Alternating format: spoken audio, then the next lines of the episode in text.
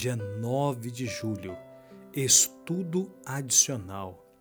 Pareciam ter se arrependido com sinceridade, mas estavam mais tristes pelo resultado de sua má conduta do que pela ingratidão e desobediência que haviam demonstrado. Quando viram que o Senhor não mudou a sentença que tinha dado, seu espírito rebelde se revelou novamente e disseram que não voltariam mais para o deserto. Ao ordenar que se retirassem da terra dos seus inimigos, Deus estava testando a aparente submissão do povo e provou que ela não era real.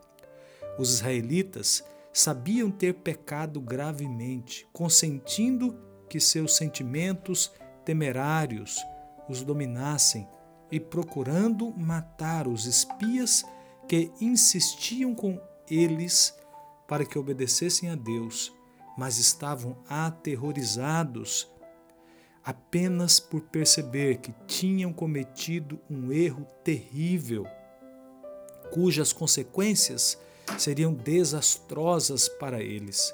O seu coração não estava mudado.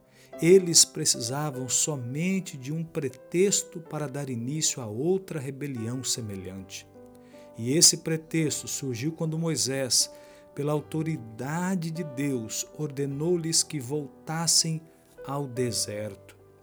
Presunção e falsificação da fé é produzida por Satanás. A fé reivindica as promessas de Deus e produz frutos de obediência. A presunção também reivindica as promessas, mas as usa como fez Satanás para justificar a transgressão. A fé teria levado nossos primeiros pais a confiar no amor de Deus e a obedecer os seus mandamentos. A presunção os levou a transgredir a sua lei, crendo que o seu grande amor os salvaria da consequência do seu pecado. Reivindicar a aprovação do céu, sem cumprir as condições pelas quais a misericórdia concedida não é fé.